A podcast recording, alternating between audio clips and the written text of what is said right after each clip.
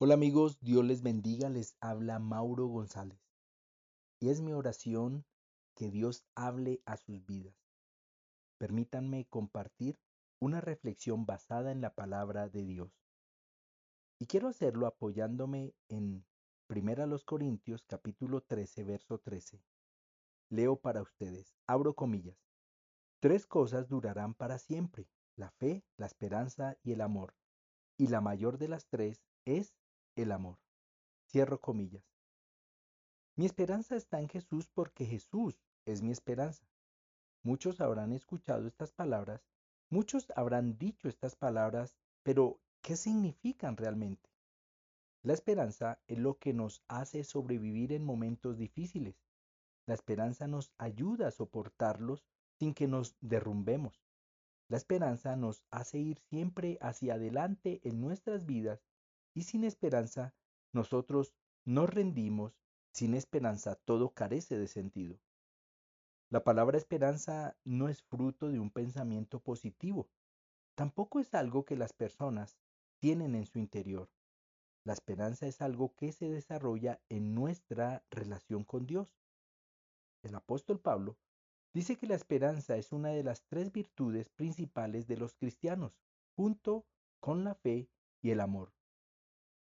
Cuando enfrentamos luchas o desafíos, contamos con estas tres virtudes, como una protección segura en que todo nos ayudará para bien, que tendrá un final favorable y encontraremos la paz que necesitamos en medio de esas situaciones para que esa lucha o ese problema no logre desanimarnos.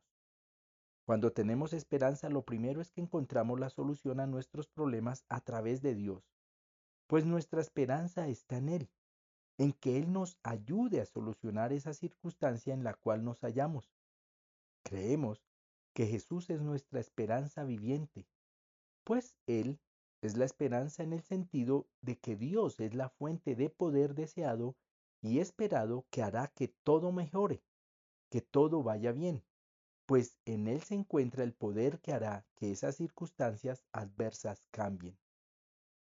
Lo segundo que la esperanza hace es darnos confianza en que vamos a tener un futuro más allá de lo que estamos viviendo ahora en el presente.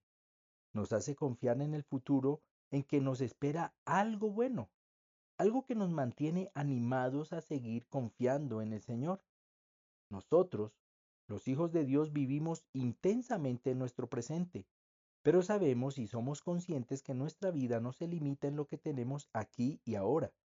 Tenemos fe y esperanza en que tenemos algo más allá de la muerte, una promesa de un lugar superior a todo aquello que hemos llegado a conocer, acompañados de la presencia de nuestro Creador. Jesús nos da esperanza para nuestro futuro.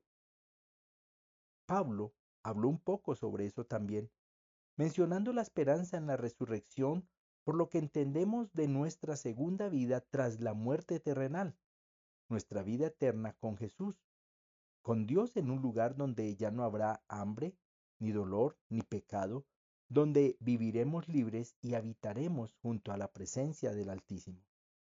Escucha lo que él dijo. Abro comillas. Tengo en Dios la misma esperanza que estos hombres profesan, de que habrá una resurrección de los justos y de los injustos. En todo esto procuro conservar siempre limpia mi conciencia delante de Dios y de los hombres. Cierro comillas. Esto lo hallas en Hechos capítulo 24, verso 15 y 16.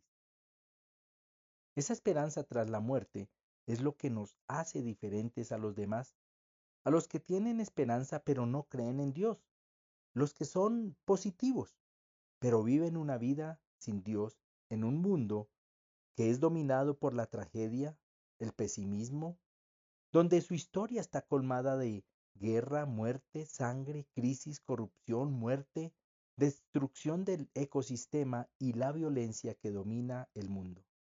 En un mundo sin Dios no hay espacio para la esperanza, sino para el terror y el miedo, pues en medio de tantas cosas malas, ¿Cómo puede uno tener esperanza si no tiene a Dios en su vida?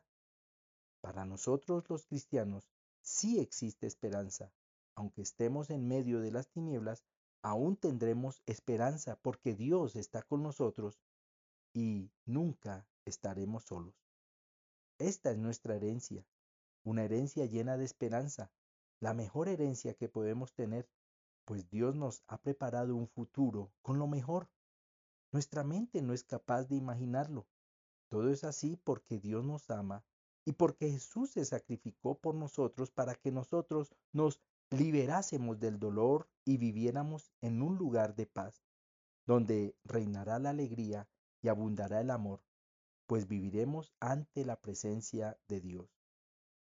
Juan el apóstol escribió, abro comillas, entonces vi un cielo nuevo y una tierra nueva, porque el primer cielo y la primera tierra habían desaparecido, y también el mar. Y vi la ciudad santa, la nueva Jerusalén, que descendía del cielo desde la presencia de Dios como una novia, hermosamente vestida para su esposo. Cierro comillas. Esta es la promesa viva de un Dios vivo. Ahora, el que ha escuchado esto sabrá que Jesús es nuestra esperanza porque nuestra esperanza está en Él. Un abrazo y que Dios te bendiga.